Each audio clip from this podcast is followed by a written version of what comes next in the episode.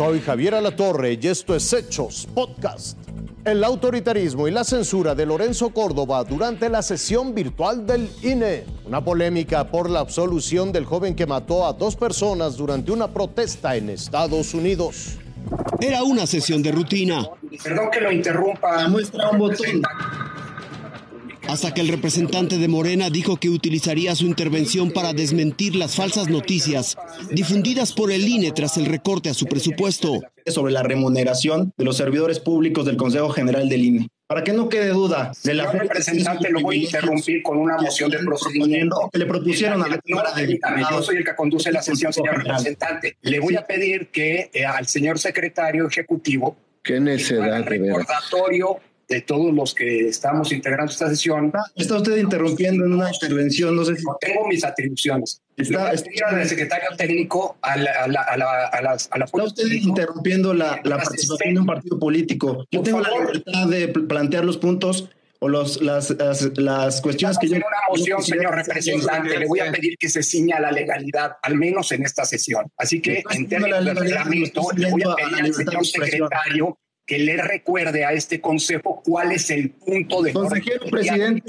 del Instituto Nacional Electoral número de plaza ejercer mis atribuciones de suspender de retirar de la palabra señor representante. Voy a pedirle al secretario técnico global voy a pedir al apoyo técnico que interrumpa que le quite señor representante de Morena. y así fue por primera vez en la historia del instituto fue silenciado el micrófono de un representante de partido, quien seguía con su inaudible participación. Córdoba sostuvo que el morenista debía ceñirse al reglamento y tocar exclusivamente el punto para el que fue convocada la sesión. Se ciña cortésmente al reglamento. Tiene usted la palabra con la advertencia en términos reglamentarios que acabo de formularle. Continúe, por favor. Está usted siendo autoritario, consejero presidente.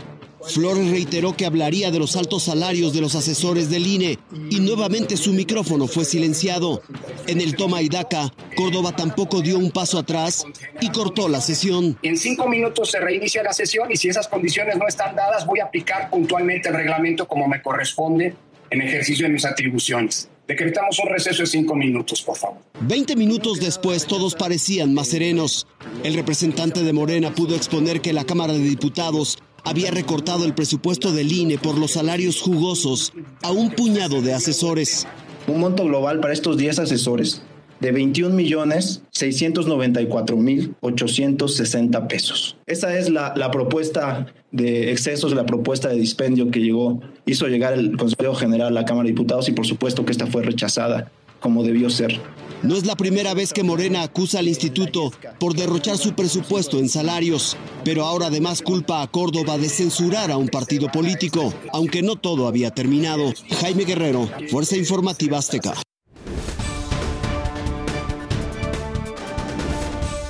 Rumbado sobre la silla y con el rostro lleno de lágrimas. Así recibió Kyle Rittenhouse el veredicto que lo eximió de cualquier responsabilidad, tras haber herido de muerte a dos personas y lesionado a una más el año pasado en Kenosha. Todo ocurrió durante las protestas contra el racismo y la brutalidad policíaca, organizadas en respuesta a la muerte de Jacob Blake, un afroamericano de 29 años de edad. Aquella ocasión, Rittenhouse viajó más de 400 kilómetros desde Illinois hasta Wisconsin y al llegar no estaba llorando.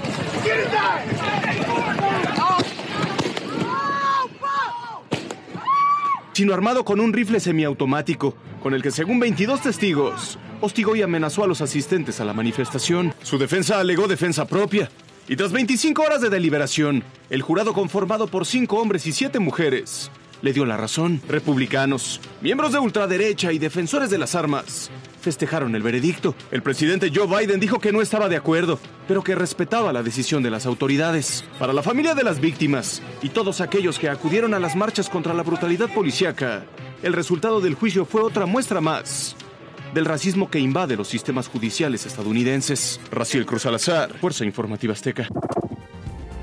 Esto fue Hechos Podcast.